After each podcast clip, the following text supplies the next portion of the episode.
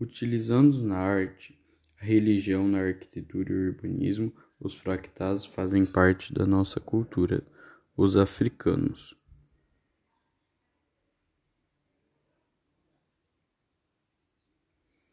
Os fractais nas aldeias do continente africano, mas afinal, o que são os fractais? Com a descoberta que mudou, não é o descrito somente com a geometria euclidiana. As geometrias são euclidianas hidroginais. Os novos objetos representam a certos fenômenos universo com a geometria hiperlógica. A geometria esfera a geometria dos fractais.